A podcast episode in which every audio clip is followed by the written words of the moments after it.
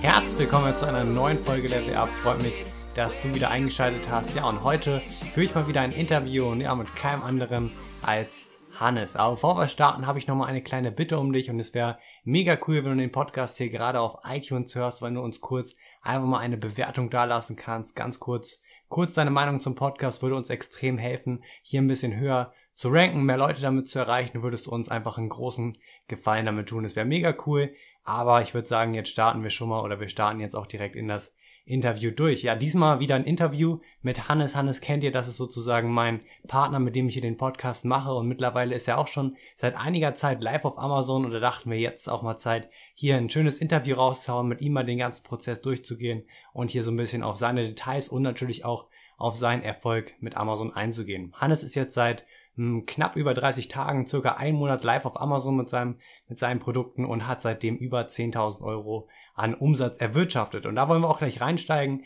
Aber jetzt erstmal hier herzlich willkommen, Hannes. Ja, moin Lukas, ich freue mich, äh, da zu sein.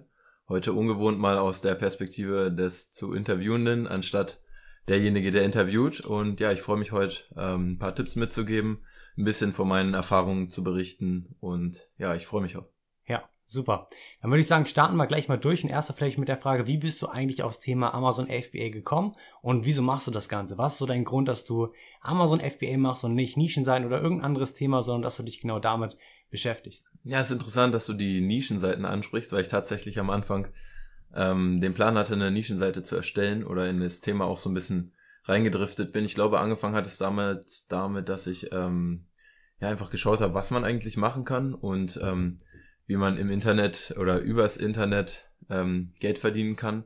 Aber ich habe jetzt nicht danach gesucht, so online Geld verdienen, sondern ich meinte wirklich ernsthafte ähm, Versuche zu tätigen, wirklich mir was, was Nachhaltiges aufzubauen. Und ja, ich hatte kein Interesse an irgendwelchen kurzfristigen, schnell reich werden Methoden. Und genau, da habe ich mich damals einfach mal erkundigt, was man einfach machen kann, ähm, neben Studium oder Stadtstudium oder was einfach Alternativen sind. Und dann bin ich halt, ich glaube, damals über den Unternehmerkanal auf YouTube auf Hendrik gestoßen. Und ja, dann kam ich so langsam in dieses Thema Unternehmertum rein. Mit der Zeit wurde es dann ähm, ähm, Amazon FBA einfach über auch deinen Kanal auf YouTube. Und genau so hat das Ganze angefangen und jetzt bin ich hier. Das ist sehr cool. wann, ähm, ja, beziehungsweise doch, wann bist du eigentlich auf das Thema das erste Mal gestoßen und wie lange hat es dann gebraucht, bis du eigentlich angefangen hast, sag ich ja, sagen wir mal mit der Produktrecherche oder dich dann wirklich an die, ans Umsetzen deiner Gedanken und deiner Ideen zu machen? Mm, Ja, damals der Unternehmerkanal, da war ich ja, gut, da habe ich mir eigentlich alles mal so ein bisschen durch und durch angeguckt, äh, durcheinander und der hatte auch schon ein paar Videos zu Amazon und ähm, auch über, über, übers Importieren hatte er so einen Import-Guide oder sowas. Ähm, da habe ich mir alles immer so ein bisschen angeschaut, aber ich hatte jetzt nicht den Plan, selbst eben mit Amazon FBA anzufangen. Ich glaube, das kam tatsächlich ähm, dann durch deinen Kanal, weil du wirklich ja ähm, mit diesem Thema als erstes Projekt, dein, dein Kanal war ja ursprünglich gar nicht geplant, äh, nur für Amazon FBA zu sein, sondern du willst ja einfach deinen Weg zum Erfolg, deswegen ja auch der Name des Kanals, äh, da schildern und du hast eben angefangen mit Amazon FBA. Wir haben uns ja dann auch mal in der Stadt getroffen, da war ich noch auf diesem Nischenseiten-Trip, wenn ich das so sagen kann. Ähm, aber ich glaube, du hast mich dann irgendwie ja überzeugen können vom Geschäftsmodell, einfach weil es äh, mehr noch so ein richtiges Geschäftsmodell eben ist, wo man halt sich wirklich was aufbaut und mit richtig physischen Produkten, das war für mich nochmal deutlich leichter, mir das vorzustellen, als jetzt so Nischenseiten, wo man eben nichts Handfestes in der Hand hält. Ja. Und wie lange hast du jetzt gebraucht, dein Produkt letztendlich zu ja, launchen? richtig. ähm, ja, das hat bei mir relativ lange gedauert. Also wirklich angefangen, mich mit dem Thema auseinanderzusetzen, war etwa im Januar. Und ähm, mein erstes Produkt kam vor ungefähr fünf Wochen dann äh, auf den Markt, also auf Amazon zum Verkauf.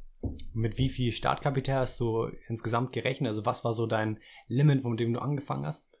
Ähm, ich habe ungefähr 2000 Euro investiert, wovon 1200 Euro reine Produktkosten waren, darauf dann natürlich äh, Zoll- und Importkosten und natürlich diese, diese Strichcodes, wir kennen sie, glaube ich, alle, sind äh, relativ teuer, wenn man das richtig angehen möchte. Man kann sich zwar auch solche Fake-Strichcodes, ER1, kaufen für ein paar Euro, aber ich habe mir direkt da diese offiziell lizenzierten äh, Strichcodes gekauft. Das war ja auch eine große Ausgabe, es waren fast 500 Euro am Anfang. Und ja, insgesamt war ich ungefähr bei 2000 Euro fürs erste Produkt. Ja, da sieht man nochmal, dass man äh, ja mit einem guten Kapital, man braucht nicht Millionen Euro, um damit anzufangen, sondern man kann schon sehr Ja, mit einem begrenzten. Kapital anfangen. Das hast du auch super bewiesen. Bei mir war es ja kaum anders. Fürs erste Produkt waren es auch knapp über 2000 Euro. DRN-Codes hauen natürlich immer ein bisschen rein, aber wie gesagt, ich denke, da sollte man auf gar keinen Fall sparen, denn wie gesagt, Amazon hat ja auch angekündigt, das stärker zu kontrollieren. Und wenn dann einfach mal das Listing dicht gemacht wird ähm, und man auf einmal sein Produkt nicht mehr verkaufen darf aufgrund der Fake-ERN-Nummern, ähm, würde ich das Ganze deswegen einfach nicht machen und lieber das Geld investieren. Also ja, ist viel Geld, besonders wenn man halt nur sein begrenztes Budget hat, aber eine Investition, die Ja, man ich finde tätigen ich find auch am Anfang ist es schwierig, man, man hört vielleicht immer die Podcasts oder liest von den anderen Leuten, die das Ganze schon, schon gemacht haben, die das schon schaffen. Und für all diese Leute, die, sage ich schon, ihre 10, 20 Produkte am Tag verkaufen, für die klingt dann natürlich diese Investition von 500 Euro auch nicht so viel. Aber wenn man wirklich noch nicht so in der Hand hält und dann ähm, 452 Euro für Zahlen ausgeben soll, dann weiß nicht, dann ist es irgendwie schon äh, ein Schritt aus der Komfortzone heraus. Aber ich finde, es gehört dazu und ähm, vielleicht ist es auch gar nicht so schlecht, weil dann einfach die ganzen Leute, die es sowieso nicht ernst meinen, ein bisschen abgehalten werden und äh, ja, dann das Ganze auch einfach ein bisschen einfacher wird für die, die es wirklich ernst meinen und durchziehen. Ja. Und ja, ich finde es auf jeden Fall se- sehr beeindruckend, dass du sozusagen mit deinen 2000 Euro gestartet hast und jetzt gleich im ersten Monat die 10.000 Euro Umsatz geknackt hast. Das ist auf jeden Fall sehr respektabel und ja, ich bin gespannt, dass wir jetzt, würde ich sagen, auch mit den Prozessen durchgehen. Wir fangen mit der Produktfindung an, gehen dann über die Herstellerfindung und gehen wirklich hier jeden Prozess ganz genau durch, wie du das gemacht hast und schauen uns hier so ein bisschen an, ja, deine, deine Meinung und deine Einstellung zu verschiedenen Themen und wie du das Ganze gelöst hast. Ich würde sagen, wir starten mit der Produktfindung. Ähm, ist, denke ich, auch das schwerste Thema, besonders am Anfang. Was waren hier so deine, deine Key Learnings oder was wäre wirklich das, worauf du geachtet hast bei deinem ersten Produkt? Wie bist du an die ganze Sache rangegangen? Ja, zur Produktfindung gleich kurz nur einmal noch zu den 10.000 Umsatz. Also ich habe während äh, des ersten Monats auch noch mit dem äh, zweiten Produkt gestartet und deswegen auch darüber noch ein bisschen Umsatz generiert. Also das reine erste Produkt, wo wir diese Investition von 2.000 Euro hatten, äh, hat ungefähr zu 8.000 Euro Umsatz geführt. Also sind nicht ganz die 10.000, aber trotzdem bin ich sehr zufrieden damit. Aber darauf gehen wir auf jeden Fall später noch ein. Ähm, jetzt zu deiner Frage mit der Produktfindung. Ähm, ja, klar, ganz am Anfang hat man immer diese, ähm, ich habe mich auch ein bisschen schlau gemacht für, über das Thema FBA, eigentlich ähm, wie jeder ja, der, der in das Thema reinkommt, höre hör ich ein paar Podcasts und habe ein bisschen gelesen und ein bisschen was auf YouTube geschaut. Ähm, sogar ziemlich viel halt, das ging so zwei, drei Monate, dieser reine Wissenseinfluss, bevor ich angefangen habe, ähm, wirklich aktiv auch selbst was zu machen. Ähm, und da habe ich vor allem mich an den amerikanischen Podcasts orientiert, weil ich im deutschen Bereich nichts wirklich äh, gefunden habe, was mich ähm, ja, was mir wirklich richtig, richtig weitergeholfen hat. Dein Kanal, Kanal. der kam ja erst mit der Zeit. Ja, Ich habe ja wirklich ähm, angefangen, da war ja dein Kanal noch äh, ganz am Anfang. Und genau, ich hatte hauptsächlich diese amerikanischen Podcasts und da wurde halt immer gesagt, ja, muss äh, klein und leicht sein, muss ähm, irgendwie gut verschifft werden per Flugzeug. Ähm, nicht verflogen, verschifft, ja, ist richtig. ähm, und genau, da habe ich ein bisschen drauf geachtet und sonst einfach viel auf diese Bestsellerringe. Ich habe viel getrackt, ich habe ähm, geschaut, wie häufig sich welches Produkt verkauft. Ich habe wirklich richtig, richtig lange damit ähm, verbracht, also bestimmt drei, vier Wochen mit der Produktrecherche allein. Und ich habe dann auch ein Produkt gefunden. In meiner Nische war es halt so, dass es wirklich ähm, sehr wenig Konkurrenz gab, beziehungsweise dass die Konkurrenz, die da war, extrem, extrem unteroptimiert war und trotzdem so ein paar Verkäufe hatte. Also mit, mit ein paar Verkäufen meinte ich, meine ich jetzt drei, vier, fünf, sechs, sieben am Tag. Ähm, und obwohl eben das Listing komplett scheiße aussah, so kann man halt wirklich so sagen. Und ähm, dann habe ich mir halt vorgestellt, wenn ich jetzt mit meinem Produkt mich dort platzieren könnte auf der ersten Seite, ähm, mit schönen Bildern, mit top optimiertem Listing, mit ähm, guten Keywords, sodass ich noch in vielen anderen, vi- viele andere Suchbegriffe einfach ranke, dass ich dann theoretisch mehr verkaufen müsste als all diese äh, Verkäufer, die jetzt schon drin sind. Und mein Ziel waren halt so diese zehn Verkäufer am Tag, so wird es auch immer in Amerika äh, suggeriert von Scott Volker. Er sagte mal die 10 mal 10 mal 1 Regel, also 10 Verkäufe, 10 Euro Marge für ein Produkt. Ähm, ganz so hoch hatte ich es dann nicht gelegt. Also ich habe 10 mir- Dollar Marge. 10 Also Dollar, ja, richtig. 10 9 Dollar, Euro, nicht, 8, nicht 9 Euro. Euro. Genau. 8, 9 Euro. Äh, ganz so hoch habe ich es mir nicht gelegt. Also die 10 Verkäufe wollte ich gerne erreichen. Und ähm, ich habe mir auch trotzdem dieses Ziel gesetzt, aber jetzt nicht mit der, mit, mit der Erwartung, es zu erfüllen. Ähm, und genau, 10 Verkäufe am Tag hatte ich mir ungefähr vorgestellt und eine Marge von 5, 6 Euro. Wie viele Verkäufe sind es letztendlich geworden am Tag? Ähm, ja, mit der Zeit wurde ich immer besser gerankt, so dass es am Ende bis zu 35 am Tag waren. ähm, und durchschnittlich 25 so zur, zur Endzeit. Ja, das ist wirklich beeindruckend. Was ich hierin richtig cool finde, du hast ja davor gesagt, dass das Bestseller-Produkt vorher im Markt circa, wie viel Sales hatte? Sieben? Zehn? Ja, sieben, acht Verkäufe ungefähr am Tag und es war halt komplett unteroptimiert. Ähm, und das waren halt so die Produkte, die ganz oben standen, wenn man den Hauptsuchbegriff eingegeben hat. Ja, finde ich mega cool. Daran sieht man auch eigentlich nochmal so, dass teilweise die Bestseller in einer Kategorie nicht immer das Maximum sind, was letztendlich dort auch an Verkäufen geht, sondern dass man, wenn man das Ganze wirklich viel besser vermarktet, da noch viel, viel mehr rausholen kann und sich nicht immer so am Maximum bei dem besten Verkäufer unter dem oder bei dem Produkt sehen kann. Also wirklich, das ist ja nochmal eine extreme Steigerung und ja, ein sehr, sehr interessantes Thema. Zu den äh, Faktoren, die du vielleicht zur Produktrecherche noch genutzt hast, hast du dir irgendwie direkt gesagt, ich möchte unbedingt in die Kategorie rein oder war es dir wirklich komplett egal, in welche Kategorie du reinsteigst? Also bist du wirklich querbeet erstmal einfach durchgegangen. Das war mir völlig egal eigentlich am Anfang, welche ähm, Nische ich auswähle. Ich wollte einfach mit irgendeinem Produkt endlich durchstarten, weil ich mich jetzt schon bis dahin mit, ein paar Monate lang mit dem Thema auseinandergesetzt habe und so theoretisch schon alles irgendwie drauf hatte. Und ja, es war mir eigentlich relativ egal. Ich habe mir ähm, Listen gemacht mit allen möglichen Produkten. Ich bin durch die Stadt gegangen, habe in alle Schaufenster geguckt, habe mir wirklich alles Mögliche aufgeschrieben. Ähm, und da noch vielleicht ein kleiner Tipp. Ich habe mir nicht nur jetzt die reinen Produkte, die ich, ähm, die ich gefunden habe, aufgeschrieben, sondern ich habe mich wirklich gefragt, dieses Produkt zu welcher kleineren Oberkategorie gehört das? Und mir dann die Kategorie aufgeschrieben und dann in diesen Kategorien innerhalb Amazons gesucht und dann halt natürlich noch ganz, ganz viele ähnliche Produkte äh, gefunden, auf die ich halt vorher nie gekommen wäre. Und so habe ich dann auch dieses Produkt gefunden. Ja, finde ich gut.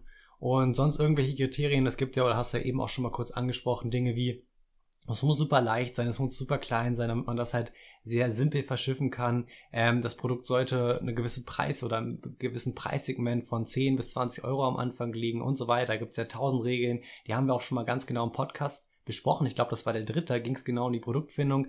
Ähm, wie hast du dich daran genau gehalten? Oder war das, hast du das so ein bisschen flexibler gesehen? Wie bist du so mit den ganzen Kriterien umgegangen? Hast du da wirklich eine Liste gehabt, wo du abgehakt hast, das Produkt hat das, das und das? Oder war es mehr so ein bisschen das Gefühl und dann auch einfach ja die Faktoren auswendig gelernt und dann damit gesucht? Mm, am Anfang war es schon ziemlich, also ich habe mich schon ziemlich an diese Regeln gehalten. Ähm, aber ich habe jetzt zum Beispiel auch schon ein paar Produkte ähm, in Aussicht, die zum Beispiel nicht in dieses Kriterium klein und leicht fallen, aber die halt einfach durch den Bestsellerrang und durch die extrem schwache Konkurrenz sehr, sehr profitabel sein könnten, aber halt nur, wenn man sie per Schiff beispielsweise nach Deutschland bringt. Und äh, ja, der Lufttransport würde überhaupt nicht in Frage kommen, einfach aufgrund des Gewichts. Da habe ich ein bisschen was in Aussicht, aber wirklich beim ersten Produkt habe ich mich komplett dran gehalten. Auch einfach, weil ich mir so gedacht habe, gut, fürs erste Produkt machst du es so, wie die Leute, die es schon geschafft haben, es dir zeigen. Und im Prozess wirst du es dann lernen und beim zweiten, dritten, vierten Produkt kannst du dann äh, selbst entscheiden, wie du was änderst oder welche Regel für dich sinnvoll ist und äh, was du halt davon übernimmst und was du aber auch anders machst. Ja, finde ich eine gute, eine gute Einstellung. Also im Prinzip hast du wirklich ein Produkt gefunden, was ganz klar unteroptimiert war, wo man deutlich was verbessern kann, wenig Konkurrenz und ja, sowas oder man muss dazu auch mal sagen, dass es davon noch zigtausend ja, auf jeden Fall. Produkte auf Amazon gibt. Ich finde sowas ständig, irgendwelche Produkte, die 10, 20 Verkäufer am Tag machen und dann irgendwie jetzt irgendwie 20 Bewertungen haben und das ist einfach, das sind noch solche Gold Nuggets, die man findet. Also wirklich, das ist wirklich so ein Produkt, wo man wenig in Anführungsstrichen Arbeit reinstecken muss und extrem viel zurückbekommt. Ja, auf jeden Fall. Also ich, ähm, jetzt wo ich den, diese Produktrecherche, diesen Prozess wirklich komplett verinnerlicht habe und überhaupt nicht mehr mich an solchen Kriterien langhange, dann ähm, klickt man sich einfach durch, man findet wirklich viel, viel mehr als am Anfang. Ich weiß noch, wie schwierig es am Anfang eigentlich war. Deswegen, viele sagen auch, die Produktfindung ist somit das Schwierigste. Ähm, am Anfang würde ich sagen, definitiv ja, weil irgendwie alle anderen ähm, Schritte sind ein bisschen vorgegeben und dieses, diese Produktrecherche irgendwie nicht ganz so, weil man da halt wirklich noch selbst aktiv suchen muss und das ist echt nicht einfach. Aber so mit der Zeit ist jetzt mittlerweile diese Produktrecherche, auch wenn man seine Nische gefunden hat, eigentlich nicht mehr so schwer. Ja, finde ich ganz genauso. Es ist am, Anfang, am Anfang ist es echt schwer, es ist halt wie Training, das haben wir auch schon mal besprochen. Man muss es üben, man wird immer besser und irgendwann macht's Klick und man muss nur aufs Produkt gucken und weiß, dass das wird sein, das nächste Produkt oder das wird sich gut verkaufen. Ja, richtig. Ja, dann haben wir die Produktfindung. Du hast jetzt, sage ich mal, dein Produkt gefunden. Wie bist du dann weiter vorgegangen? Wo hast du nach dem Hersteller gesucht? War das einfach? Hast du direkt 10, 20 gefunden? Und wie bist du dann auch mit dem Erstkontakt fortgefahren? Ja, auch ähm, beim Hersteller habe ich eigentlich dieselbe Methode angewandt. äh, mache es so wie die Leute, die es schon geschafft haben. Also habe ich einfach, ähm, da, damals habe ich das hauptsächlich mit dem Podcast von Scott Volker, wie dieses ähm, äh, The Amazing Seller, können wir mal in die Show Notes packen. Ist echt ein äh, super Podcast auch. Ähm, also ich bin einfach auf Alibaba gegangen und habe nach dem Produkt gesucht, habe nicht direkt was Gutes gefunden, ähm, habe dann mir Samples bestellt von einem Hersteller, aber nicht nur eine Variante, sondern mehrere Varianten. Äh, ich glaube, drei verschiedene Produkte waren es dann am Ende, die ich mir von ihm äh, bestellt habe. Haben zum Glück alle in ein Paket gepasst und deswegen wurde es auch nicht so teuer von den Samples her. Und davon waren halt wirklich zwei richtig schlecht. Und ähm, eins war ganz okay und das wollte ich dann auch bestellen. Beziehungsweise was heißt, war ganz okay. Also ich war damit zufrieden auch wenn es nicht perfekt war. Heutzutage würde ich auch sagen, dass ich das eher nicht bestellt hätte, äh, auch wenn jetzt natürlich im Endeffekt der Umsatz zeigt, dass es irgendwie äh, doch gut ankommt. Aber ich hätte ähm, heutzutage die Bestellung eher, glaube ich, nicht aufgegeben, weil ich einfach nicht 100% vom Produkt überzeugt war. Ich war damals einfach so in dem, in dem Stand der Dinge, dass ich endlich anfangen wollte und endlich mit irgendeinem Produkt äh, diese, diesen Prozess einfach lernen wollte und ausprobieren wollte. Deswegen habe ich es dann äh, mit dem Produkt gemacht. Es ist jetzt auch gut ausgegangen, aber ich würde auf jeden Fall bei meinen nächsten Produkten noch mehr darauf achten, dass ich wirklich zu 100% dahinter stehe. Du hast auf Alibaba gesucht und hast dann dort einfach den Begriff eingegeben und dann ähm, hast du, wie gesagt, nicht sofort was gefunden und musstest halt ein bisschen länger danach suchen, was ja auch ein extremer Vorteil ist, weil ich meine, wenn das äh, zehn Leute irgendwann mal machen, die suchen danach, finden nichts auf der ersten Seite und hören mhm. auf. Wenn man halt ein bisschen sucht, dann findet man halt den Hersteller. Das sehe ich immer wieder und schreiben Leute, ja, ich habe das Produkt nicht gefunden. Man muss einfach wirklich manchmal sich richtig da drin verlieren. Hatte ich auch schon ein paar Produkte, da habe ich wirklich zwei Tage lang nur nach dem Hersteller gesucht, keinen gefunden und dann irgendwann auf der 16, das ist ein bisschen zu früh noch sogar, vielleicht auf der 40. Seite habe ich dann letztendlich irgendwann das Produkt gefunden und dann gesagt, yes, jetzt habe ich ihn. Und da muss man, denke ich, auch einfach ein bisschen dranbleiben ja. und suchen. Es gibt ja bestimmt auch ähm, bei Alibaba, Alibaba SEO, damit man da vorne gerankt wird. Äh, ich kann mir einfach vorstellen, dass auch, äh, dass es gute Hersteller gibt, die aber keine Ahnung haben, wie sie jetzt gut in Alibaba ranken. Das heißt ja nicht, dass die Qualität der Produkte schlecht ist oder die Fabrik schlecht ist. Und deswegen kann man auf jeden Fall auch in Alibaba auf Seite 16, 17 oder 40, wie du sagst, äh, noch gute Hersteller finden. Ja, sollte man auf jeden Fall alles mal durchschauen und sich da ein Bild machen. Das heißt, du hast sogar nur einen Hersteller kontaktiert, also nicht irgendwie fünf, zehn, mm. wie man sonst immer sagt, oder wie war da so die Auswahl, die du letztendlich auch hattest? Ja, also ich habe mehrere, ich glaube fünf, sechs ungefähr angeschrieben und ähm, ja, von ihm bekam ich relativ schnell eine Nachricht und auch äh, eine ganz gut durchstrukturierte Nachricht. Sie hätte noch ein bisschen detaillierter sein können, aber wenigstens wurden auf alle, wurde auf alle meine Fragen eingegangen. Das war bei den anderen schon mal überhaupt nicht der Fall. Krass. Und ja, bei mir, ich, ich hätte auch, das ist auch ganz interessant. Also heutzutage hätte ich dann nochmal weiter gesucht, weil ich auch damit nicht hundertprozentig zufrieden war. Ähm, aber es ist ganz interessant. Also damals habe ich noch nicht so extrem viel Wert drauf gelegt, dass ich wirklich hundertprozentig mit der Kommunikation zufrieden bin und ähm, deswegen hat's dann irgendwie, habe ich dann mich für diesen Hersteller entschieden und es hat auch im Endeffekt noch gut funktioniert. Ja, finde ich gut.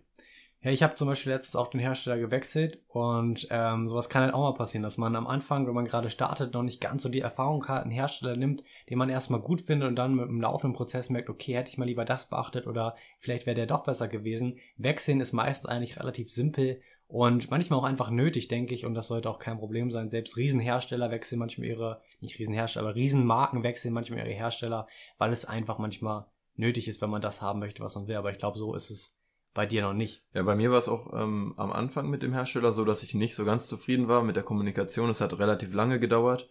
Ähm, aber ich muss sagen, seit der ersten Bestellung geht das echt immer viel, viel schneller. Also seit der wirklich weiß, dass ich ernsthaft mit ihm Geschäfte machen will, kriege ich immer direkt spätestens nach zwölf Stunden eine Antwort. Und ja, also mittlerweile ist die Kommunikation eigentlich echt top. Wir machen das hauptsächlich über Skype und sonst die ganzen formalen Dinge mit äh, Rechnungen und so weiter oder irgendwelchen wichtigen Anhängen und Dokumenten und so weiter machen wir per E-Mail. Und ja, du hast dann drei Samples bekommen, hast du ja eben schon erzählt, und du hast dich dann für eins entschieden und das hast du dann bestellt auch direkt. Richtig, also eins dieser drei Samples war absolut miserabel. Die anderen beiden waren okay. Und ähm, von dem einen fand ich, also von diesen beiden, die okay waren, habe ich mich dann auch für eins entschieden, weil das einfach noch ein bisschen hochwertiger aussah. Yes, moin moin hier zu dieser kleinen Einspielung und das Ganze ist wirklich eine persönliche Herzenssache von mir an dich und ich denke generell weißt du, was für ein Potenzial Amazon hat, sonst würdest du eben nicht diesen Podcast darüber anhören oder dir Wissen im Internet über das ganze Thema aneignen. Doch ich denke, du weißt eben auch ganz genauso wie ich, dass dort einige Stolpersteine gibt. Stolpersteine, die ich schon selber getreten bin, Fehler, die ich gemacht habe, wo ich mir im Endeffekt jetzt auch wünschen würde, die damals irgendwie umgehen zu haben und mir eben das Geld gespart hätte. Falsche Produktentscheidungen, die richtige Launch-Strategie, Zertifikate und vieles, vieles mehr. Erst letzte Woche hatte ich da ein super, super interessantes Gespräch mit dem Jens, äh, den ich jetzt auch schon seit guten vier Monaten kenne. Und bei ihm war es eben ganz genauso am Anfang, dass er dort die falsche Produktauswahl getroffen hat und dann im Endeffekt auf einen Warenwert von mehreren tausend Euro rumgesessen hat und ihn nicht verkauft bekommen hat. Doch hier gibt es mittlerweile eine ziemlich, ziemlich coole Lösung und das Ganze nennt sich AMC Ventures. Und AMC Ventures ist der allererste Amazon-Inkubator, der die perfekten Bedingungen für dich und dein Unternehmen schafft, von null auf über 100.000 Euro Umsatz auf Amazon zu wachsen. Und im letzten Jahr konnten wir hier bereits zahlreiche neue Unternehmen hervorbringen und über die 100.000 Euro Grenze mitentwickeln. Und genauso war es eben damals auch mit Jens, dass wir mit ihm dann angefangen haben zu arbeiten in AMC Ventures.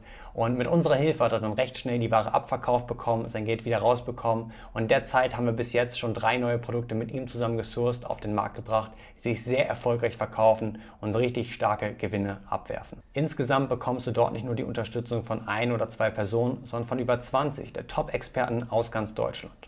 Unternehmer, die bereits siebenstellige Amazon-Unternehmen aufgebaut haben und auch ich bin dort unter anderem vertreten und neben vielen anderen Coachings dabei und unterstütze die Teilnehmer sicher an ihr Ziel zu kommen und das nächste Level zu erreichen. Und genau hier setzt AMC Ventures zu 100% auf persönliche Betreuung, unter anderem 1 zu 1 Coachings. Und das Team schaut halt hier eben genau über deine Produktauswahl drüber, dass du hier keine Fehler machst arbeitet eine individuelle Launch-Strategie mit dir zusammen aus und betreut dich eben sicher durch jeden Schritt, damit du eben auch zu 100% deine Ziele erreichst. Und eine der wichtigsten Sachen, finde ich, ist die Community und die echten Freundschaften, die hier in der letzten Zeit schon entstanden sind. Einfach ein unglaublich starkes Netzwerk aus Leuten, die umsetzen, die dich ebenso mit nach vorne ziehen werden. Das heißt, wenn du jetzt mehr dazu wissen willst und dich auf einen der limitierten Plätze bewerben willst, dann schau einfach auf der Website www.amcventures.de vorbei. Dort findest du auch das einfache Bewerbungsformular, was du in ca. 5 Minuten ganz easy ausfüllen kannst. Und wir und das ganze Team schauen immer einmal die Woche drüber durch die ganzen neuen Bewerbungen und wählen dann eben die zielstrebigsten, ambitioniertesten Personen aus, um mit ihm dann einen Telefontermin zu vereinbaren und dann hier eben die finale Entscheidung zur Zusammenarbeit zu treffen. Das heißt, wenn du dich bewerben willst, schau jetzt auf der Website www.amcventures.de vorbei und äh, ja, bewirb dich dort. Und da gibt es auch mal ein schönes Sprichwort am Ende, wer nicht wagt, der nicht gewinnt. Man muss eben seine Chancen nutzen, um voranzukommen. Man muss wissen, wann diese Chancen da sind. Und das ist einfach wirklich eine einmalige Chance, ein super, super erfolgreiches Amazon-Unternehmen aufzubauen.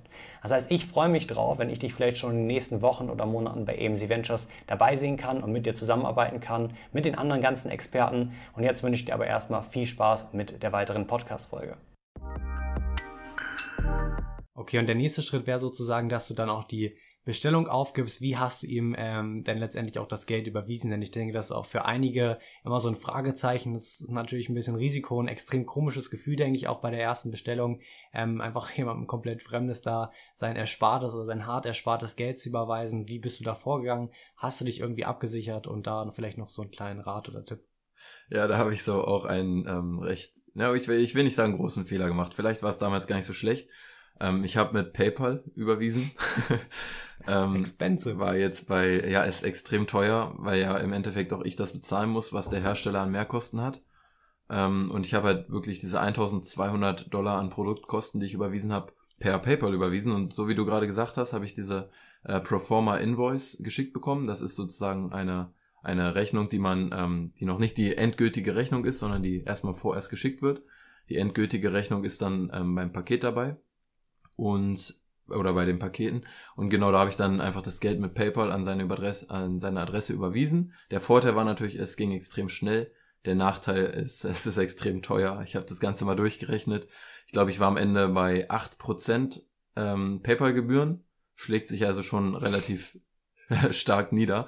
Heutzutage würde ich auf keinen Fall mehr PayPal benutzen, außer es muss wirklich, wirklich schnell gehen und ich wäre ähm, sonst irgendwie mehrere Tage out of stock und es würde sich total lohnen ähm, PayPal zu nutzen. Sonst würde ich auf jeden Fall heutzutage nicht mehr PayPal nutzen. Ich benutze heutzutage immer den Service Asimo. Damit kann ich äh, einfach Geld an ein deutsches Konto überweisen und es wird ähm, transferiert nach China. Asimo ist sozusagen ein Service, der hier ein deutsches Konto hat.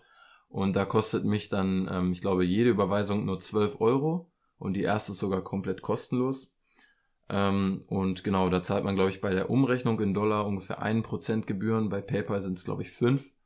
Und das ist also, ich habe mich ein bisschen schlau gemacht. Ich glaube, es ist die günstigste Variante oder Methode, Geld nach China zu überweisen. Ich habe auch ähm, sogar auf meinem Blog unter der auf der Unterseite äh, Ressourcen habe ich bei Tools sogar noch einen Link zu Asimo. Also wenn ihr auch daran interessiert seid, einer günstigen Methode für Auslandsüberweisung, könnt ihr auf meinem Blog mal vorbeischauen bei www.privatelabeltagebuch.de und dann auf der Ressourcenseite. So, genug Werbung. Genug Werbung, ja, machen wir weiter. Ähm, ja, das mit PayPal ist mir auch schon passiert, also beziehungsweise ich habe den gleichen Fehler gemacht. Ich habe auch eine relativ kleine, auch so ich glaube 1200 Euro per PayPal überwiesen, dachte super sicher, super günstig und dann jo, muss 1400 Euro im Endeffekt fast dafür zahlen. Shit. Und das ist halt wirklich extrem ärgerlich. Wie gesagt, es kommen halt extrem viele Gebühren dazu. Noch eine Frage zu Asimo, wie sicherst du dich da denn ab? Weil die Sicherheitsfrage ist natürlich bei PayPal immer so eine Sache, aber die meisten Leute denken, ja, ich krieg mein Geld da wieder zurück. Dazu kurz nochmal eine Sache, das ist nicht ganz so. PayPal hat da eine kleine Klausel, in der halt drin steht, dass äh, nur die, oder das Ganze wird natürlich überprüft und wenn sie das für okay oder für richtig empfunden halten, dann bekommst du das Geld zurück. Das bedeutet sozusagen, dass PayPal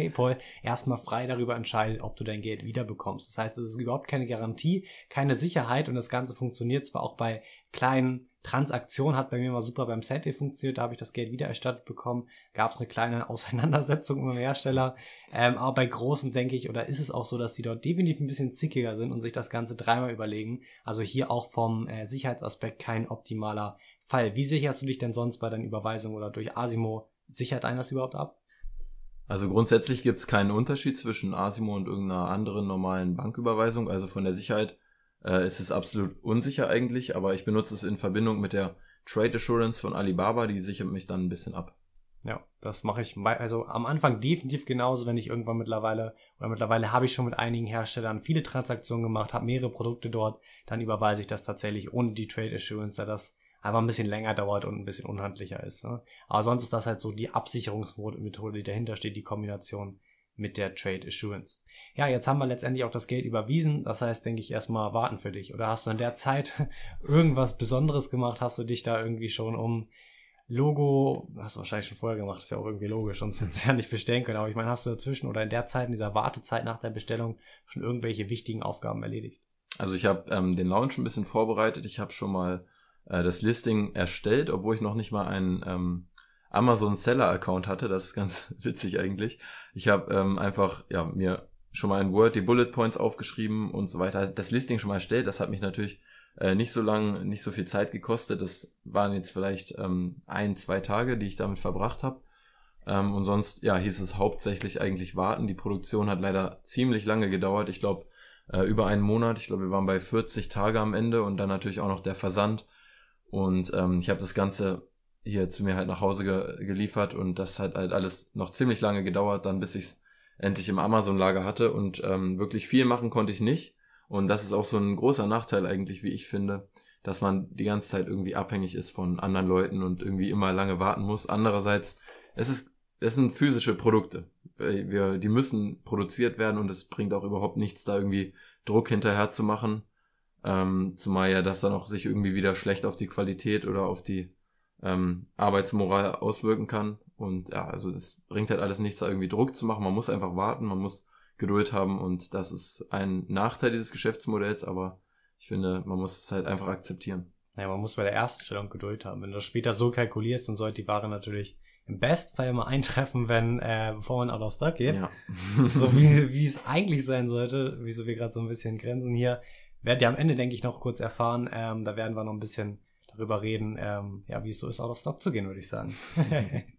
Gut, dann haben wir das auch abgeschlossen beim Import. Wie hast du das vorgegangen? Du bist ja nicht den üblichen Standardweg mit einem normalen Dienstleister wie DHL, FedEx, UPS oder so gegangen und hast direkt vor deine Haustür geliefert, sondern du hast eine andere Methode benutzt. Ja, richtig. Ich habe auch, ähm, ich habe sogar gerade ein bisschen falsch gesagt. Ich habe es mir nicht direkt an die Haustür liefern lassen, sondern nur hier äh, zum Flughafen in der Nähe, nämlich in Hannover. Und genau, in, in den ganzen Podcasts, auch in Amerika, wird immer gesagt, dass die erste Bestellung immer Door-to-Door so simpel wie möglich.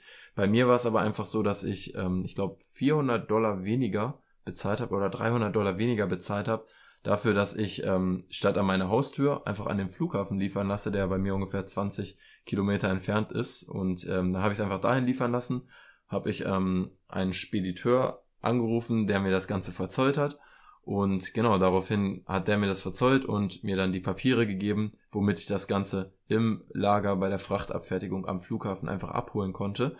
Gut, so einfach, wie ich es jetzt sage, äh, war es dann nicht. Es war ein bisschen stressig, einfach weil ich mich überhaupt nicht dort auskannte.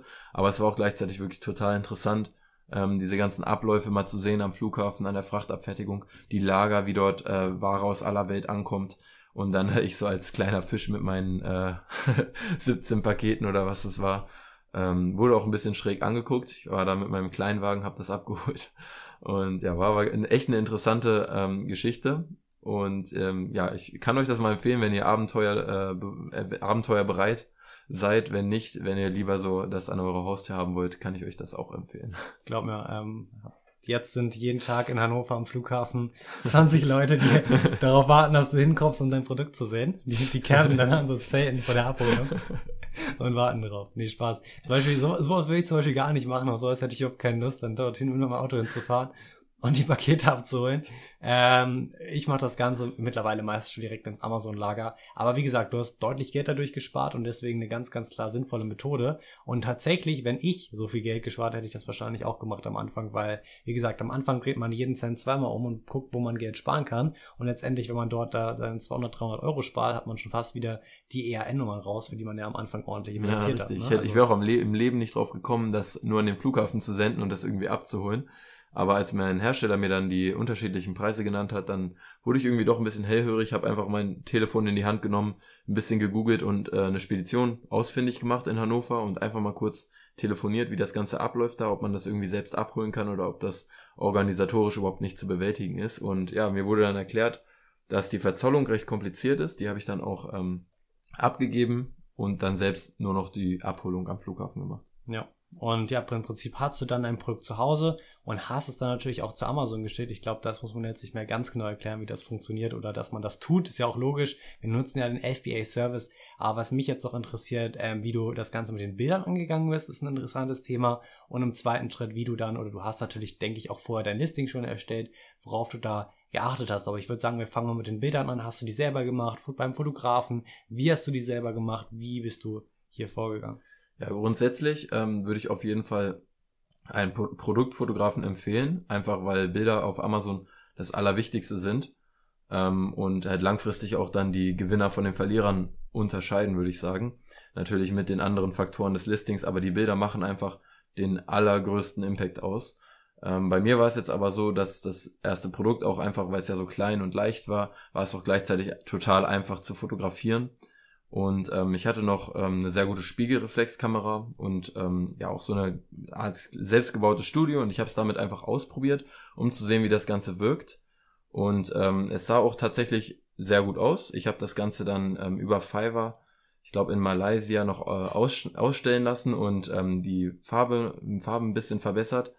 Ähm, aber nicht so, dass es jetzt komplett unrealistisch aussieht und überhaupt nicht mehr, mehr wie mein Produkt, sondern einfach genau die Farben ein bisschen verbessert ähm, über Fiverr da die Produktbearbeitung, also die Bild Bildbearbeitung machen lassen und im Endeffekt sah es wirklich sehr professionell aus. Ich habe dann noch ähm, selbst ein bisschen mit mit ähm, Text in den Bildern, natürlich nicht im ersten Bild. Das erste Bild muss immer halt mit weißem Hintergrund sein, aber in den anderen habe ich auch ein bisschen mit Text gearbeitet. Das habe ich selber gemacht mit Photoshop. Ähm, Im Endeffekt sehen die Bilder echt sehr gut aus. Ich würde aber bei komplizierteren Produkten auf jeden Fall einen Produ Produktfotografen hinzuziehen. Mache ich jetzt auch äh, beim zweiten Produkt. Ja, finde ich eine super Sache. Schön das Lean Startup Prinzip, für das wir auch schon mal gesprochen haben, angewandt. Erstmal einfach starten, das Geschäftsmodell oder das Produkt in Anführungsstrichen testen und dann nochmal ordentlich in die Bilder reinvestieren oder rein investieren. Man muss ganz klar so sehen, hätte man gesehen, das Produkt läuft nicht, das verkauft sie einfach nur, dann muss man ja auch nicht direkt dann extrem viel Geld im Produktfotografen investieren. Aber so weiß man halt, dass man da noch ordentlich mehr rausholen kann. Und ich denke, man kann auch noch ordentlich mehr mit guten Bildern bei dir rausholen. Also das denke ich, solltest du auch mal machen, wirst du auch machen, das weiß ich. Ähm, aber wie gesagt, ich finde es cool, dass du da auch selber rangegangen bist. Ich habe es ganz genauso gemacht. Es funktioniert. Natürlich geht's mit professionellen Bildern noch deutlich besser und langfristig sollte man den Weg, denke ich, auch gehen. Ja, das ist interessant, was du sagst. Also ich finde auch langfristig auf jeden Fall den Produktfotografen. Wenn ihr euch nicht sicher seid, wie das Produkt laufen wird, äh, könnt ihr eigene Bilder machen. Und dann, wenn ihr seht, das Produkt funktioniert und ihr habt eine gute Nische herausgefunden, dann würde ich wirklich sofort äh, zum Fotografen, weil man da wirklich noch viel, viel mehr rausholen kann. Ich habe jetzt auch beim zweiten Produkt noch nicht ganz so gute Bilder. Da habe ich, glaube ich, auch eine Conversion Rate, die ist deutlich, deutlich niedriger. Was man aber auch noch sagen muss, natürlich, dass man so ein bisschen die Bilder auch der Konkurrenz anpasst. Wenn man in den Markt geht oder sich einen Markt anschaut, wo das Ganze super optimiert ist, super Bilder sind, dann bringt sie da überhaupt nichts mit irgendwie self-made Bildern von zu Hause aus anzukommen. Da wirst du wahrscheinlich nicht viel verkaufen, weil der Rest einfach schon so gut optimiert ist. Das heißt, man muss sich auch so ein bisschen an dem Markt richten und allgemein an der Nische, wie es da aussieht und dann natürlich abwägen, ob man gleich das Geld in den Fotografen investiert oder nicht. Also sonst bringt es nicht viel. Man wird aus diesem Grund halt einfach nicht viel verkaufen, weil man halt einfach fünfmal schlechter aussieht als jeder andere, der da auf der ersten Seite steht und dann wird es schwer, da auch seinen Fuß reinzukriegen, sag ja, ich mal. Definitiv. So, jetzt zur Fotografen, haben wir abgeschlossen, hast du erstmal selber gemacht. Dein Listing, wie bist du da vorgegangen, auf was hast du geachtet, was waren da so deine Key-Aspekte, auf die du geachtet hast? Ja, also als es äh, dazu kam, dass ich mein Listing erstellen musste, war zum Glück gerade deine ähm, FBA Seller Academy veröffentlicht. Ähm, da habe ich mir dann den Zugang zu geholt, noch äh, während der ähm, Beta-Version. Und genau, dann konnte ich einfach mit deinem Kurs da ein bisschen ähm, das Listing erstellen. Hat mir wirklich äh, sehr, sehr viel geholfen. Auch dafür nochmal danke an dich. Kein Problem. Ähm, der Kurs ist wirklich top. Und äh, damit konnte ich dann das Listing erstellen. Und ja, halt natürlich auf mein Produkt bezogen. Ähm, das war aber auch alles kein Problem mehr. Halt wirklich in den, in den Bullet Points, in diesen fünf Punkten, die man da ähm, unter dem Produktbild oder neben dem Produktbild ähm, positionieren kann, wirklich die, die ähm, Vorteile für den Kunden gut ausgeschrieben, wirklich, dass das Ganze Spaß macht beim Lesen, dass man wirklich Lust auf das Produkt bekommt. Darauf habe ich auch bei der Produktbeschreibung geachtet, ähm, einfach wirklich das Problem darzustellen des Kunden und das Ganze halt so ein bisschen in eine Story zu verpacken. Und ähm, darüber hinaus dann, genau, halt irgendwie den Kunden zum Kauf zu bringen. Und ja, das Ganze ist mir ganz gut gelungen, denke ich. Die Verkäufe sprechen ganz gut für sich. Was ich auch noch spannend finde, was ich ja zurzeit schon ein bisschen mache, ist so ein bisschen Split-Testing, wirklich allein nur mit dem Titel, mit der Beschreibung oder den Bullet Points, um einfach mal ein bisschen zu testen, was noch besser funktionieren kann. Und da habe ich zum Beispiel ganz interessante Erfahrungen gemacht. Ich habe letztens bei einem meiner Produkte wirklich einfach nur im Titel ganz am Anfang was geändert, was so ein bisschen marketingtechnischer, ein bisschen mehr auf das Problem anspricht, was der Kunde hat. Und zack, sind im Durchschnitt eins Verkäufe, ein ein bis zwei Verkäufe mehr am Tag. Und das muss man sich mal durchrechnen oder hochrechnen, was das dann letztendlich im Monat für mehr Geld bringt und was das für einen kleinen oder was für einen kleinen Effekt so ein Output dann wieder hat.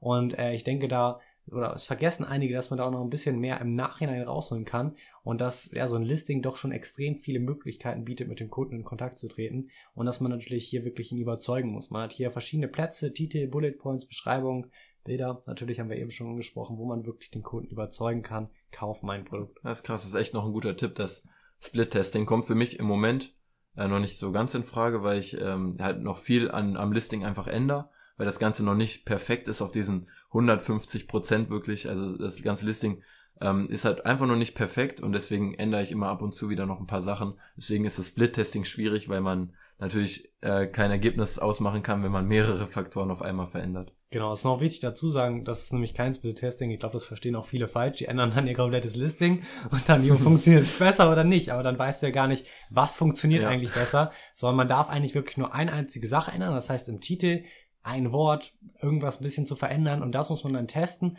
und dann daraus sehen, was das letztendlich gebracht hat. Und wichtig dabei zu sehen, ist, dass man auf die Conversion Rate achtet, weil man muss ganz genau den, oder man muss ganz genau sehen, dass in dem Zeitraum, den man testet, gleich viele Besucher drauf waren und dann daran ablesen, wie viele Verkäufe es sind, weil es kann, wenn du natürlich nur auf die Woche guckst, in der Woche habe ich auf einmal zehn mehr verkauft pro Tag, kann es ja auch daran liegen, dass du mehr Traffic hattest. Und das bedeutet im Endeffekt nicht unbedingt, dass es gleich besser funktioniert hat, sondern wie du dein auf deinem Listing dann converted hast. Natürlich mhm. kann so ein Titel auch mehr Zuschauer oder mehr Besucher auf dein Listing kriegen. Aber da muss man so ein bisschen wirklich dann auf die Conversion und auf die ja, Rate achten, die dann auch wirklich auf deinem Listing war.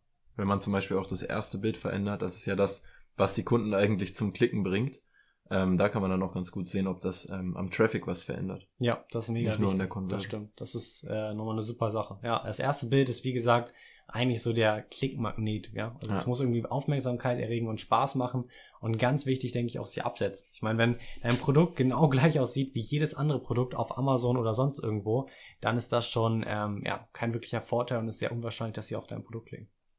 Ja. Ja, jetzt haben wir letztendlich auch das Listing angesprochen. Das heißt, du hattest alles live, Produkt war live, Bilder waren gemacht, das Produkt wurde eingelagert. Wie bist du vorgegangen? Es kommt jetzt der Launch. Hast du direkt einen Service genutzt? Wie viele Bewertungen wolltest du generell rauf schöffeln, sage ich mal.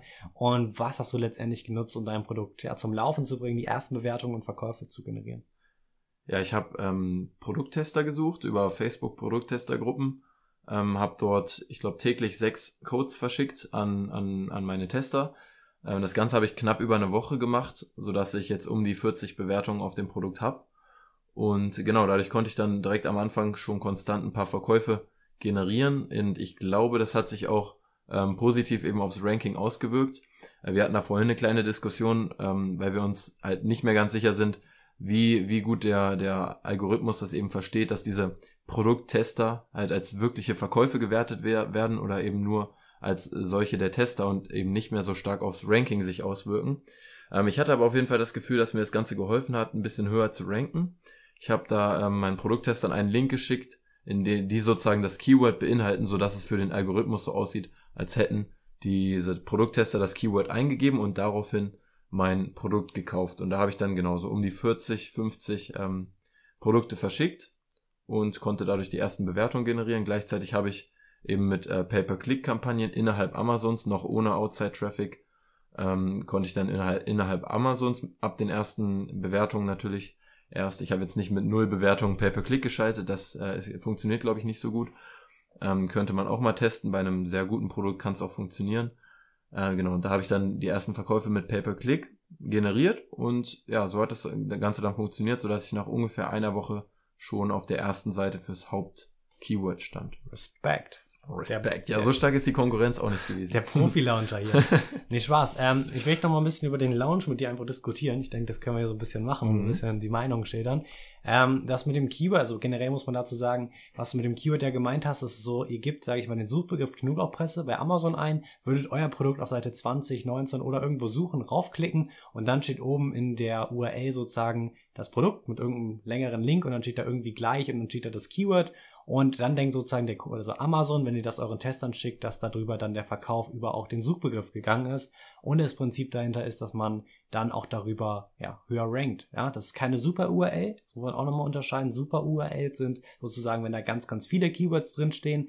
Ähm, das Ganze würde ich dir nicht empfehlen, ist auch nicht wirklich legal. Da hat Amazon schon mal deutlich Abzüge gemacht. Erstens wird sowieso kaum noch aufgenommen. Das heißt, du rankst dafür nicht mehr höher, wenn da Millionen Keywords stehen, weil es Amazon einfach erkennt. Und zweitens kann das Ganze auch immer schnell abgestraft werden. Ich habe da schon von einigen Geschichten gehört, deswegen davon die Finger weglassen, da wirklich alles ja, mit Keywords voll zu klatschen und damit sozusagen Amazon zu beeinflussen. Das mit dem einen Keyword finde ich noch in Ordnung, muss ich auch dazu sagen. Und ähm, die, das Prinzip ist, dass man möchte, dass man höher rankt. Ich mache es mittlerweile so, oder das denke ich machst du auch so, dass wenn du jetzt auf der ersten, zweiten, dritten Seite schon stehst, dass du das Ganze mittlerweile vielleicht sogar so machst, oder ich mache es jedenfalls so, dass ich ähm, den eine Nachricht schicke, wo ich den Ablauf schilder, gehe auf Seite 2, so finde dort oder gib den Suchbegriff das und das ein, gehe auf Seite 2, mein Produkt sieht so aus, klick drauf und kauf das Produkt mit dem Gutschein, so dass die wirklich ins Listing gehen, das Produkt suchen und kaufen. Das ist so die richtig offizielle Variante, wo ich denke, dass das Ganze wirklich noch 100% auch aufs Ranking Einfluss hat.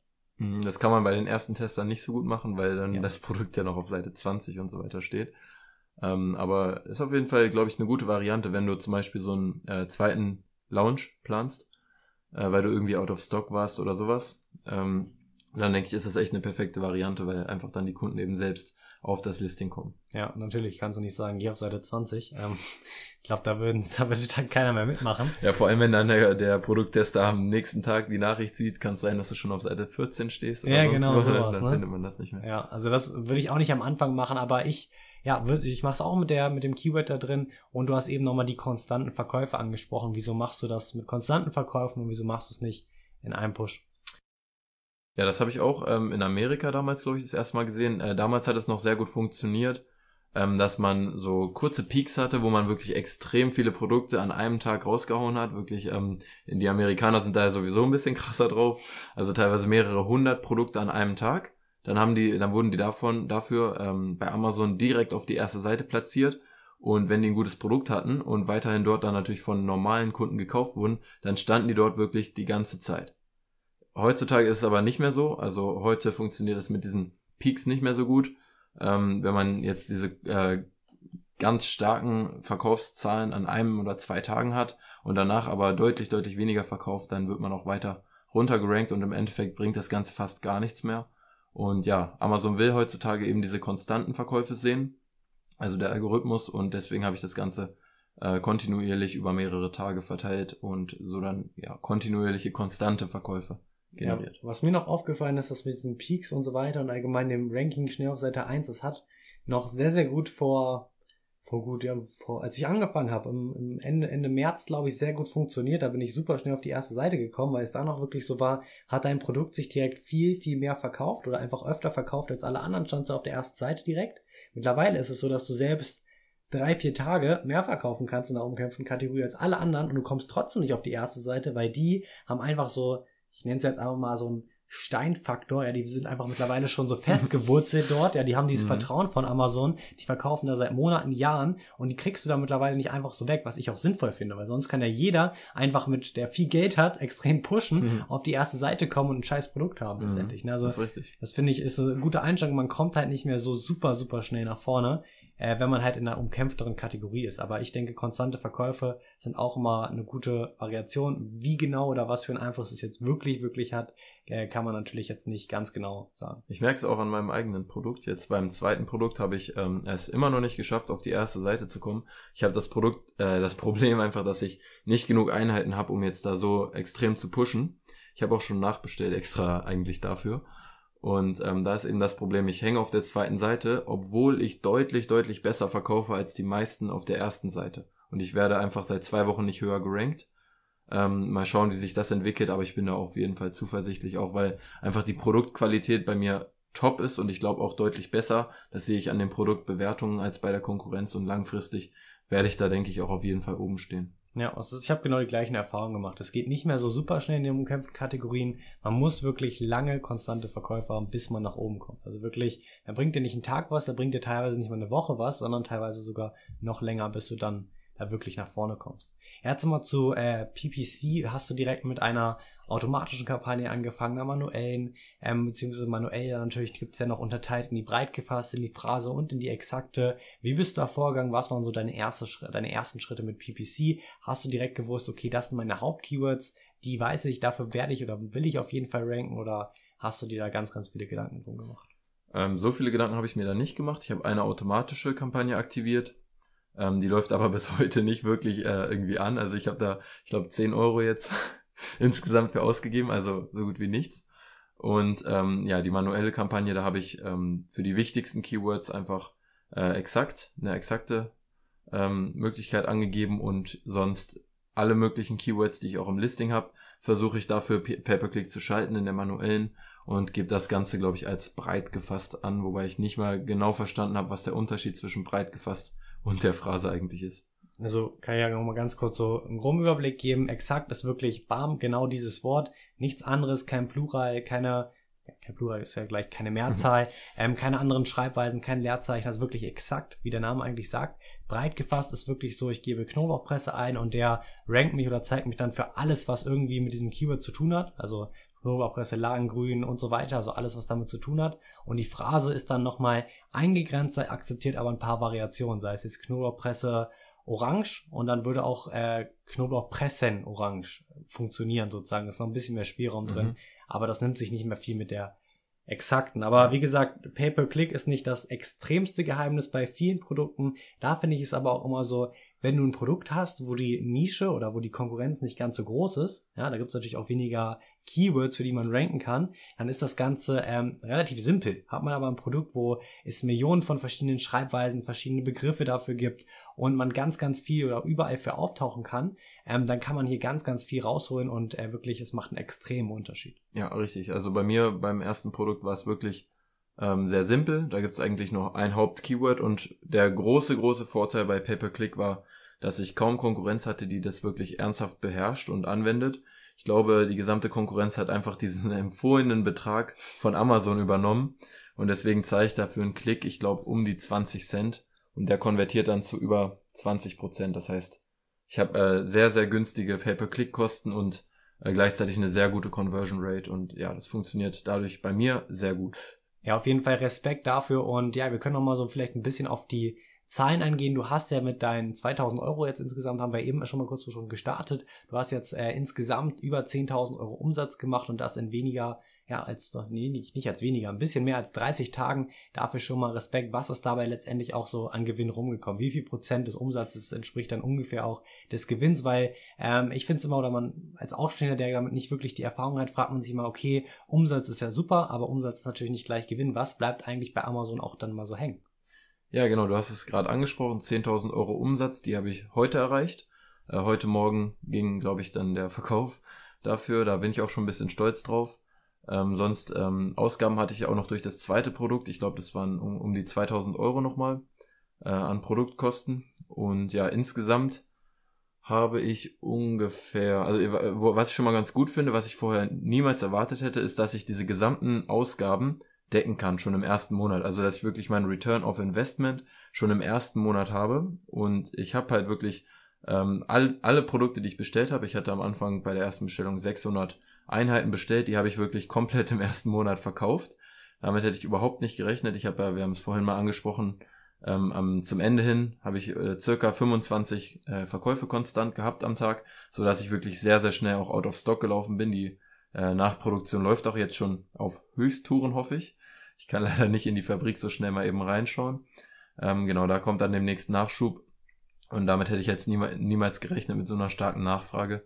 Und ja, was bleibt davon übrig? Das ist natürlich äh, die wichtige Frage, weil wen interessiert der Umsatz?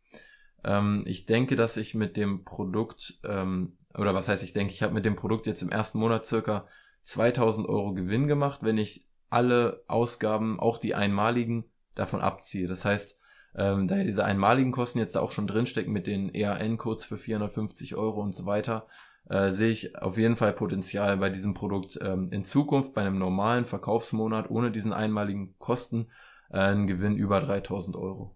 Das ist ein Gewinn, den man anstrebt, wenn man ein Produkt launcht. Das war auch mein Ziel. Ich habe ja auch auf meinem Blog das ganze äh, Tagebuch dazu geschrieben, wo ich wirklich Schritt für Schritt ähm, auf alles eingehe äh, den Blog findet ihr auch unter jeder Podcast-Folge und da habe ich mir auch wirklich am Anfang das Ziel gesetzt, äh, langfristig mit dem ersten Produkt 3000 Euro im Monat zu verdienen, ohne das jetzt wirklich ähm, ernsthaft zu erwarten. Aber ich bin natürlich froh, dass das Ganze ganz gut funktioniert hat. Ja, und da wir jetzt auch schon auf deinem Blog ein bisschen zu sprechen gekommen sind, du gibst mittlerweile oder jetzt auch seit heute eigentlich prinzipiell ist es gelauncht worden, ähm, Private Coaching an. Ja, wo man jetzt bei dir, sag ich mal wirklich, du nimmst die Person an die Hand, du zeigst ja, wie das Ganze funktioniert, wie du das gemacht hast und begleitest ihn sozusagen hier zum ersten Amazon FBA Produkt oder unterstützt ihn auch bei der Optimierung seiner eigenen Produkte. Ja, ich habe halt wirklich äh, gemerkt, dass das Ganze funktioniert und ich habe halt wirklich gemerkt, ähm, dass das Ganze nochmal was ganz anderes ist, als wenn man es liest, wenn man es dann selber sozusagen an der eigenen Haut, an den eigenen Produkten gespürt hat. Gleichzeitig weiß ich aber auch, wie schwer es eigentlich war da, bis dahin, also bis heute, äh, welche Rückschläge ich hatte. Das Schlimmste haben wir schon mal besprochen. Mein, mein Hersteller hatte das falsche Produkt hergestellt und äh, es kam wirklich täglich neue Rückschläge, vielleicht nicht jeden Tag, aber vielleicht alle zwei, drei Tage kam irgendein neuer Rückschlag oder irgendwas bei Amazon. Amazon wollte zwischendurch plötzlich meine EAN-Codes nicht mehr akzeptieren und all sowas habe ich auch immer ähm, geschildert auf meinem Blog. Und all diese Kleinigkeiten, jeden Tag hatte ich irgendwie das Gefühl, ich brauche jemanden, der, der mir da, der mich da an die Hand nimmt. Und jetzt bin ich halt irgendwie an der, in der Position angekommen, dass ich ähm, weiß, wie der gesamte Prozess funktioniert und ich auch wirklich anderen Leuten helfen kann und will äh, dasselbe eben auch zu schaffen. Und ja, ich denke im Private Coaching, wo man wirklich äh, sich zu, zu zweit hinsetzt und äh, gemeinsam skypt und auf die individuellen Probleme eingeht, ist da die beste Möglichkeit. Ja, ist extrem wertvoll und ich kann es wirklich jedem nur an die Hand legen. Was ich bei dir auch cool finde, ist, dass du nicht jemand bist, der, sag ich mal, das erste Produkt gelauncht hat und direkt irgendwie überall rausposiert, komm, ich coache dich, ich zeig dir hier, wie man es macht, sondern du hast es wirklich gemacht. Du hast wirklich jetzt gezeigt, du hast eine 10.000 Euro Umsatz erwirtschaftet, dein Produkt geht wahnsinnig ab, da springt mega viel rum und jetzt gehst du den Schritt und äh, probierst anderen damit, also letztendlich zu helfen und äh, hier mit denen zusammen dran zu arbeiten, finde ich eine mega coole Sache und auch ja super menschliche Einstellung, dass man es halt nicht so macht Danke. und direkt äh, durchstartet und gleich am Anfang sagt, komm, ich bin der Guru, ich bin der Coach, ähm, ich zeig dir, wie das Ganze funktioniert, sondern wirklich mit praktischen Erfahrungen das anderen Leuten beibringen. Ja, das machen ja auch genug andere. Richtig, das machen genug andere. So denke ich, sind wir beide nicht und ja, das finde ich super. Und wo kann man da in Kontakt treten, wenn man jetzt sagt, wow, das Coaching ist super. Übrigens nochmal dazu, die Preise sind super fair. Ich kann nicht wirklich nur sagen, schaut dort vorbei und kontaktiert mal den Hannes, aber wo können wir das letztendlich machen, wenn wir hier Coaching mit dir machen wollen? Äh, richtig, auf meinem Blog unter der, also privatelabeltagebuch.de, da wo ich halt normalerweise mein Tagebuch einfach äh, veröffentliche, wo ich immer Schritt für Schritt alles schilder. Da habe ich auch eine Ressourcenseite schon von Anfang an, die habe ich neulich mal komplett überarbeitet. Da gibt's einerseits ähm, kostenlose äh, Quellen für Wissen, ähm, also zum Beispiel deinen YouTube-Kanal, da habe ich wirklich alle möglichen Quellen mal zusammengefasst und auch äh, nützliche Tools gibt's da noch auf der Ressourcenseite und dann eben das Skype-Coaching. Also ihr könnt einfach mal auf privatelabeltagebuch.de slash Ressourcen, wenn ihr diese Ressourcen sehen wollt oder wenn ihr direkt zum Coaching wollt, slash Coaching. Ja, super. Dann haben wir jetzt die Anlaufstelle, das heißt www.privatelabeltagebuch.de oder wenn ihr direkt zum Coaching, äh, zum Coaching wollt, direkt auf die Ressourcen, dort findet ihr das und dort könnt ihr ganz einfach mit Hannes in Kontakt treten. Da ist ein Formular, da könnt ihr alles eingeben, eure Wünsche, eure Vorstellungen und dann macht ihr so einen persönlichen Skype-Termin aus. Und ich kann es euch nur an die Hand legen. Und ja, erstmal danke nochmal fürs Interview. Ich denke, wir haben hier nochmal eher perfekt so deine Story ein bisschen geschildert, hier nochmal so wirklich gezeigt, wie sowas funktionieren kann, wenn man es wirklich ernsthaft durchzieht. Das finde ich bei dir auch übrigens super. Es gibt immer viele Leute, die wollen was machen, die starten damit und man muss es halt einfach durchziehen und dann klappt es auch eigentlich immer. Und das finde ich bei dir super, dass du das so schnell gemacht hast und deswegen, ja, dicken Respekt nochmal an deine Erfolge und danke für dieses Interview.